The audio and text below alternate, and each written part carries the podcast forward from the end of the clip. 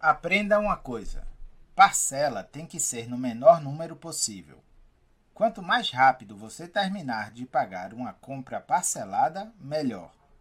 Sabe por que o banco te oferece crédito para comprar em 50 parcelas, supostamente sem juros?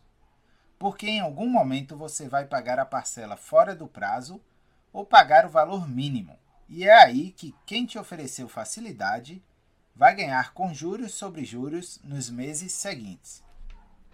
Toda vez que você deixar de olhar o valor total do que você está pagando e olha apenas se a parcela é pequena, você está ficando mais pobre. Parcelamentos muito longos são ótimos para quem é o dono da sua dívida. Assim, o banco pode cobrar mil reais de você. De uma coisa que custou só 900 reais. E você nem vai perceber que está pagando duas ou três vezes o valor daquele produto. Lembra de Jesus no deserto? O diabo ofereceu todo o tesouro do mundo a Jesus. Jesus poderia receber tudo na hora sem precisar pagar nada.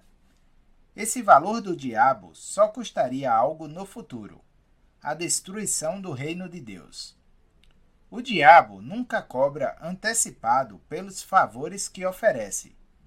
Ele cobra em pequenas parcelas e, no fim, ele se torna dono da sua alma. Pense nisso.